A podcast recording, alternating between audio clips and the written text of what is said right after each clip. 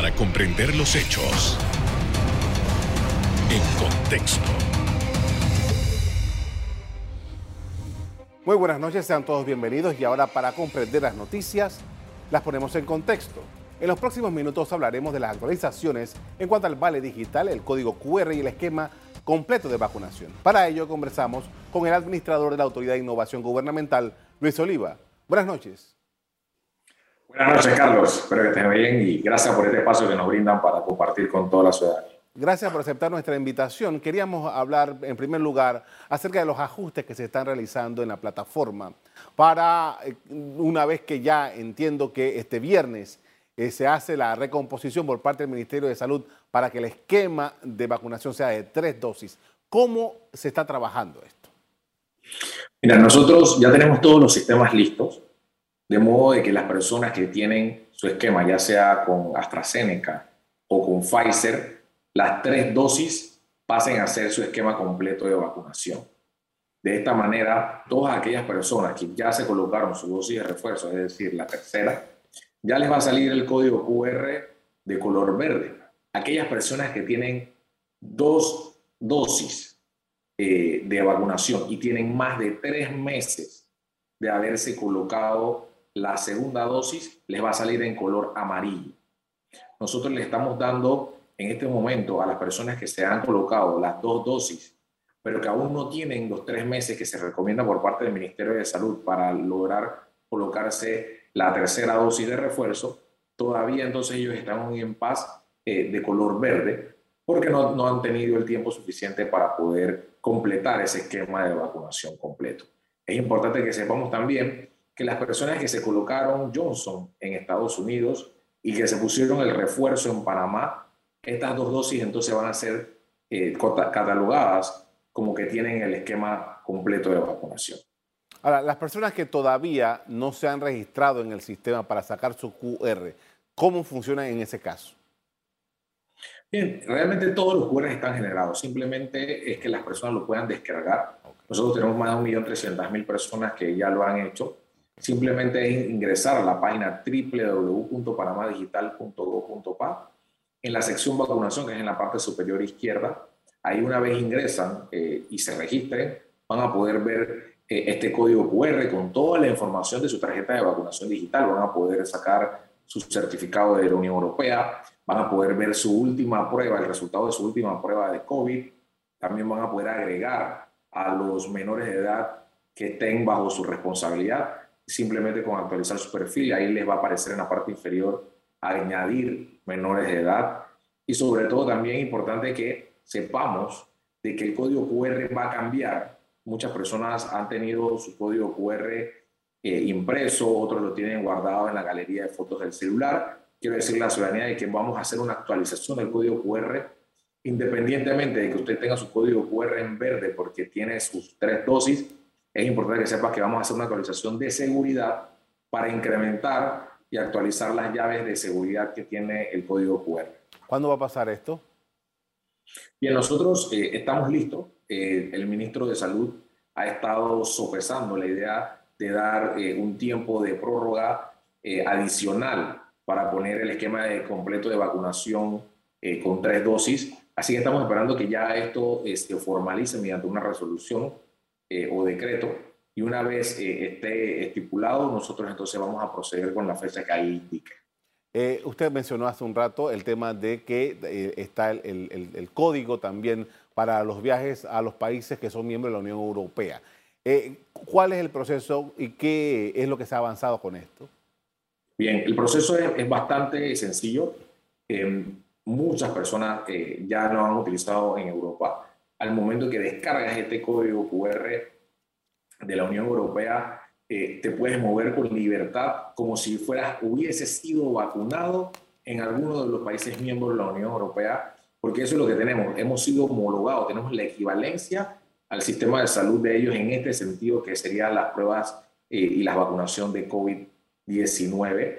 Hay otros países que ya también se han homologado sin ser parte de la Unión Europea, llámese Japón, eh, llámese Suiza, Israel, eh, Noruega, eh, que realmente también ya tienen esa equivalencia y los panameños cuando vayan a ingresar a un restaurante, a algún autobús que le soliciten esta, esta información, solamente con presentar ese código QR les va a funcionar, no tienen que hacer ningún trámite adicional. Ahora, ¿cuál es la, recomendación que usted dice, bueno, va a cambiar el esquema de seguridad del código QR y a lo mejor el que las personas tengan reservadas allí en su, en su galería de fotos o lo que sea, a lo mejor no lo va a leer después. ¿Cuál es la observación? ¿Qué es lo que se debe hacer en esta circunstancia? Bien, una vez nosotros actualicemos, van a tener que volver a descargar el código QR o imprimirlo o poner una tarjeta. Esto es parte de las medidas de seguridad que nosotros tomamos eh, a fin de que eh, podamos incrementar los niveles de seguridad de todos los códigos. Como sabemos, lo que está en este código está encriptado, tiene una codificación, eh, la cual personas a veces inescrupulosas pueden intentar eh, desencriptarlos o decodificar esta información. y lo que nosotros hacemos es que lo cambiamos, lo vamos a estar cambiando con cierta periodicidad. Esto va a ser la primera vez que lo hagamos. y sobre todo porque ya el código QR acaba de cumplir un año eh, que es el, periodo de, la persona que se vacunó por primera vez en Panamá. Así que es muy probable que lo hagamos año tras año, todos los años vayamos cambiando eh, las llaves para mantenerlo actualizado y quizás esta es una de las ventajas que ofrece esta tecnología versus eh, una tarjeta en papel que eh, si es falsificada o, o, que tiene algún grado de vulnerabilidad es, casi imposible poder aumentar la seguridad. En este caso el código QR sí tiene esa posibilidad. Ustedes no han tenido ningún registro hasta ahora de que se haya intentado, se haya hecho un ataque para poder burlar la seguridad del código QR panameño. No, básicamente lo que se ha hecho y que hemos identificado es personas que le sacan copia del código QR de otra persona eh, para intentar hacerse pasar por la misma. Sin embargo, eh, siempre hay que estar por delante de lo que alguien pueda estar eh, teniendo en mente, ¿no? Hay otro elemento que eh, eh, ustedes están trabajando en estos días y tiene que ver con los resultados de las pruebas. ¿Qué es lo que tenemos sobre eso?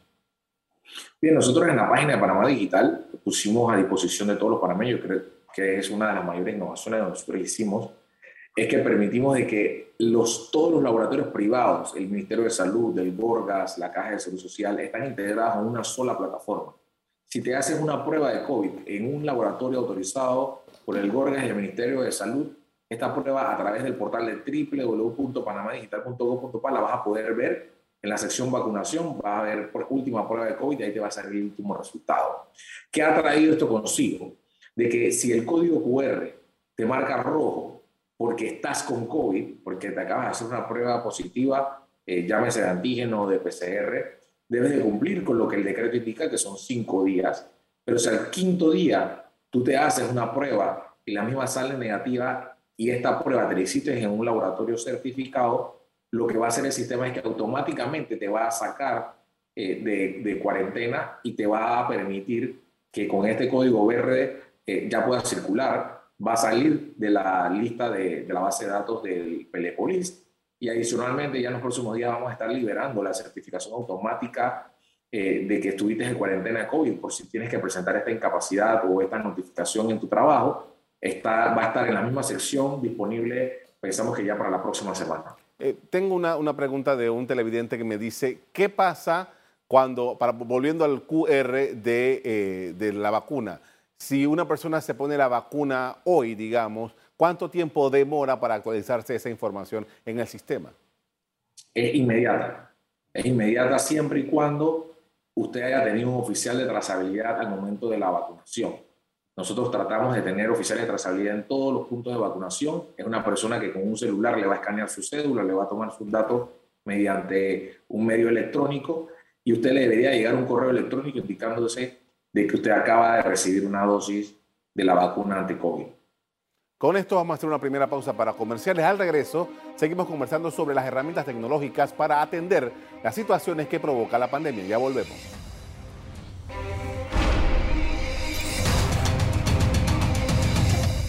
Estamos de vuelta con el administrador de la Autoridad de Innovación Gubernamental, Luis Oliva, quien tiene información sobre la actualización de las facilidades tecnológicas en esta pandemia. Y uno de los elementos nuevos también está el de la información de los menores de edad entre 5 y 12 años, que ahora también esta información puede ser eh, entregada o puesta en la, en, la, en la red. Es correcto. eh, como hemos mencionado anteriormente en los bloques eh, de este programa, tenemos la página www.panamadigital.pa. En la sección vacunación hay un botón que dice actualizar el perfil. Cuando tú actualizas tu perfil va a estar todos los datos de tu dirección, entre otros datos personales, y debajo vas a ver una sección que indica eh, si tienes menores de entre 5 y 17 años.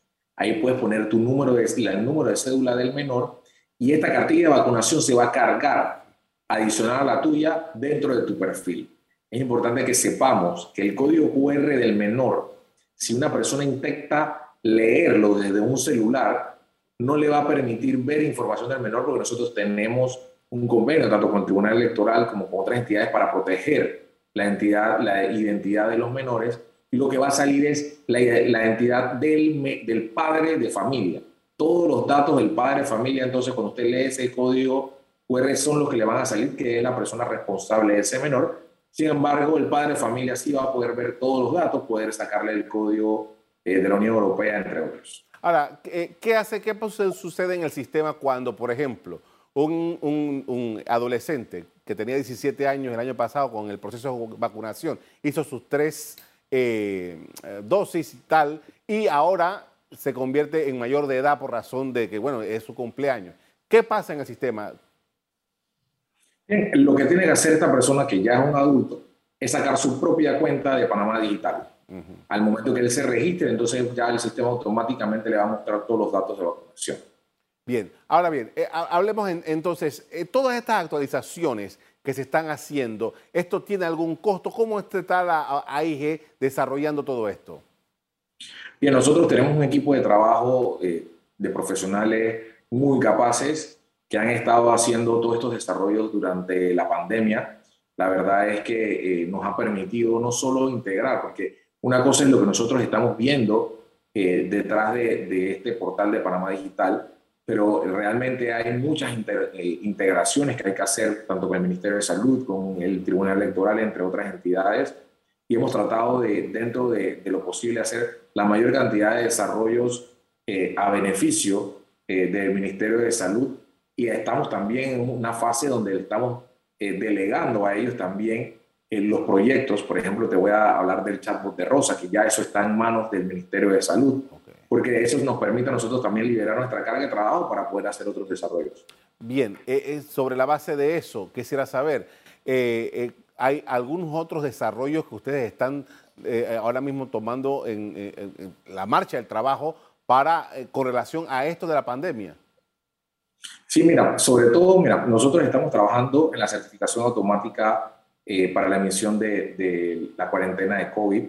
Estamos trabajando también en trámites eh, que tienen, que permiten eh, la utilización eh, de la plataforma, por ejemplo, en el caso del Ministerio de Trabajo, en el caso del IFARU. O sea, realmente no es solo pensar en que nosotros estamos trabajando en la pandemia solo con el Ministerio de Salud, sino también agilizando los trámites y procesos para otras entidades que, que necesitan el apoyo y para evitar que las personas se aglomeren en las mismas. ¿Y, sobre, y qué, cuál es el adelanto que tienen sobre eso?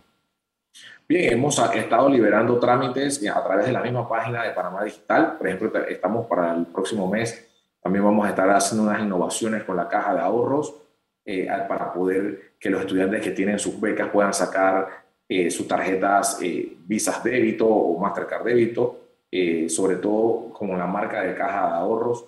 También hemos estado trabajando en conjunto con el Mitradel para la expedición de carnets eh, de trabajo digitales y una serie de procesos que nosotros eh, como entidad buscamos en la modernización del Estado. Bien, ahora bien, eh, tomando en consideración el, lo, que, lo que se ha podido avanzar, usted mencionaba hace un rato que ya tenemos un año, bueno, sí, creo que el 24 de, enero fue el primer embarque de, de de vacunas que llegó a Panamá hace un año y tomando en consideración todo lo que se ha adelantado hasta el momento. ¿Es posible que nosotros lleguemos a, una, situación en que no sea necesario utilizar la tarjeta física de vacunación? Bueno, ese momento ya llegó. Realmente eh, todas las integraciones a través del, por ejemplo, el software que nosotros sacamos, el aplicativo que puedes tener tanto en Android como iPhone, que se llama el BakuCheck Lite. Eh, te permite escanear eh, los códigos QR, que no es más que la representación codificada de la tarjeta de vacunación, y poder saber si una persona tiene el esquema de vacunación completo o si tiene COVID, porque el BakuCheck Lite sí te identifica si esa persona está con COVID o está en cuarentena, te manda eh, un mensaje indicándote que esa persona tiene que estar a la disposición del Ministerio de Salud. Así que realmente eh, toda la solución ya está hecha. También te puedo decir que hemos innovado con los códigos QR en las pruebas de COVID de los laboratorios eh, que están avalados por el Ministerio de Salud exijan que las pruebas se las emitan o se las impriman con este código QR, ya que el mismo puede ser leído para garantizar que es una prueba válida, que no es una prueba fraudulenta y también puede ser eh, utilizada en otros países eh, que ya están empezando a exigir esta tecnología y que nosotros como país fuimos el primer país de Latinoamérica que ya pudo integrar este, este código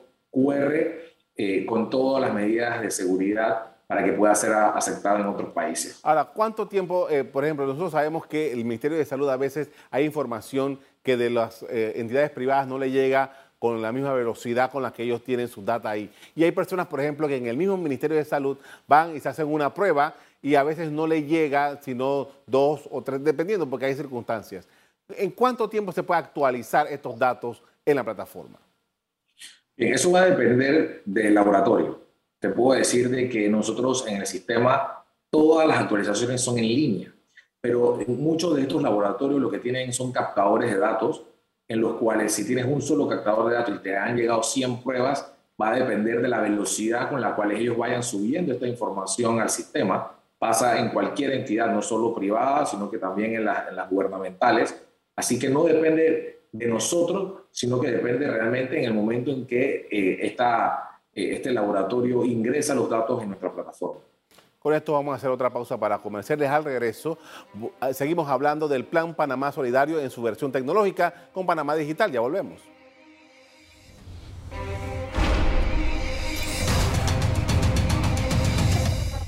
En la parte final estamos de regreso con el administrador de la Autoridad de Innovación Gubernamental, Luis Oliva. Y en este periodo, eh, las, las entidades del Estado, los representantes de la entidad del Estado, han estado presentando su reporte anual, su reporte de rendición de cuentas. ¿Qué es lo que tiene la AIG en este momento? Sí, es muy importante. Nosotros eh, hemos estado trabajando tanto con el Ministerio de la Presidencia como la Dirección General de Contrataciones Públicas, sobre todo para que eh, todos aquellos gastos que se incurrieron eh, durante la pandemia para enfrentar el COVID-19, sobre todo nosotros adquirimos infraestructura de ciberseguridad eh, para proteger los datos personales de, todos los panameños. Nuestra infraestructura no estaba en este momento diseñada para tal eh, cantidad de datos que hemos estado manejando y no podíamos mantenerlos expuestos. Infraestructura tecnológica también para poder que nuestros servidores pudieran eh, manejar toda la data, tanto de Vale Digital, los sistemas que hemos puesto en línea, así como también los sistemas de educación que hemos brindado para que eh, la población estudiantil del Ministerio de Educación eh, pueda dar las clases virtuales. Hemos también eh, tenido que contratar personal contingente que ha estado apoyando, sobre todo en las horas de vacunación a nivel nacional. Ahora, ahora que usted habla de la seguridad y del soporte, estos servidores son, solamente ustedes tienen los servidores de, la institución o ustedes tienen algún backup? ¿Cómo se maneja esta parte tomando en consideración el volumen de, aplicaciones y de información que tiene? Mira, nosotros manejamos lo que se llama la nube gubernamental, eh, que ya es un ecosistema en el cual eh, tiene todas las normativas y los estándares, solo de, no solo de ciberseguridad, sino que también de contingencia, los respaldos y adicionalmente nosotros hemos estado contratando algunas firmas para que nos hagan eh, la auditoría de los sistemas, que nos hagan hacking ético, de manera de que nosotros no seamos juez y parte y que también podamos entender si hay alguna vulnerabilidad, que haya un tercero que nos las indique. Eh, parte de eso también, de, los trabajos que usted viene realizando, está esto del portal de datos abiertos. Quisiera que nos explicara un poco sobre de qué se trata y qué es lo que ustedes han logrado sobre eso.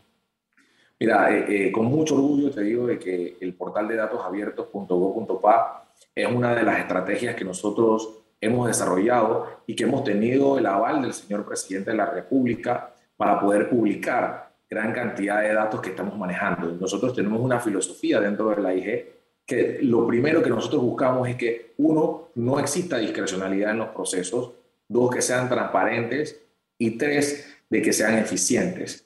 Y en parte de la transparencia, lo que nosotros hemos buscado, por ejemplo, un sistema como el Vale Digital, hemos publicado todos los beneficiarios que, están, eh, que han recibido en algún momento el Vale Digital, eh, lo hemos puesto en un formato de datos abiertos, que es un formato internacional eh, avalado por diferentes entidades, así como también el bono de combustible, que fue otra plataforma de la que nosotros hicimos, también te indica quién fue la persona, cuánto consumió, en qué momento lo recibió, porque los fondos públicos es importante que los ciudadanos sepan de que están siendo bien utilizados y sobre todo también de que tengan la, seguridad de que estas personas que lo recibieron era porque realmente lo necesitaban.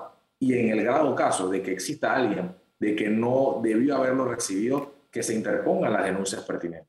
Ahora, ¿cuánto va a crecer esto? ¿Cuál es la proyección que ustedes tienen para que este sistema de datos abiertos llegue a las instituciones del Estado?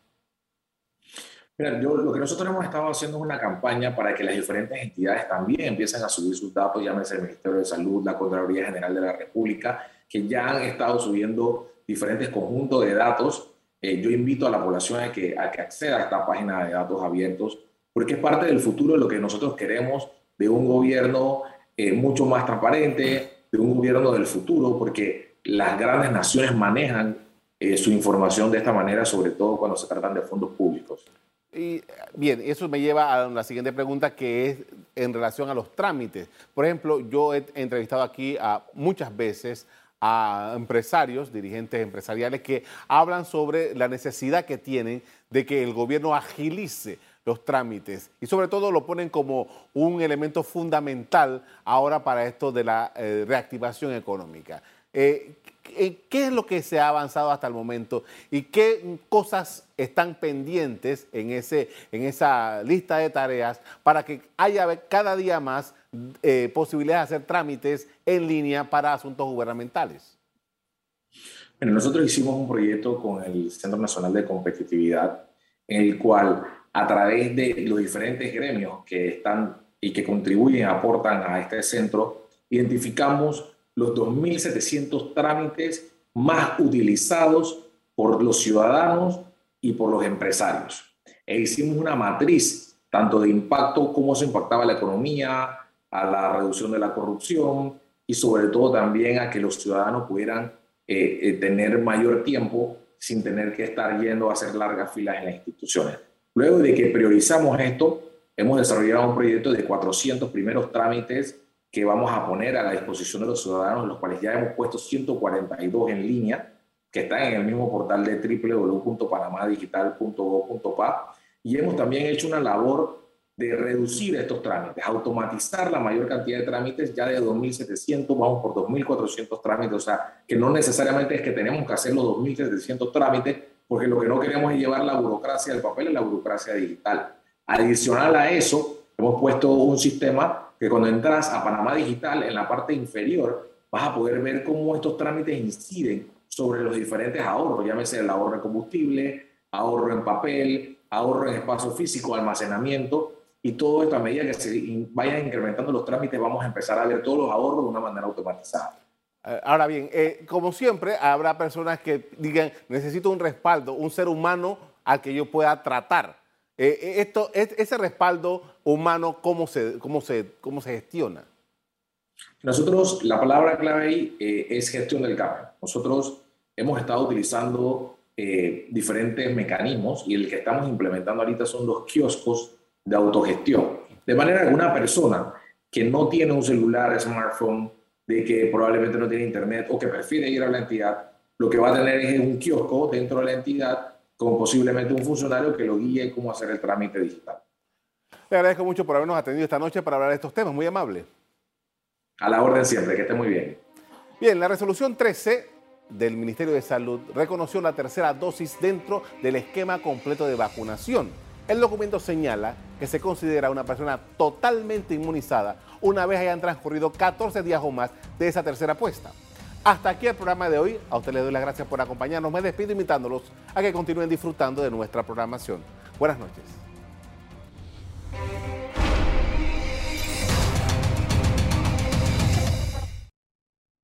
Revive este programa entrando al canal 1 de BOD de Tigo.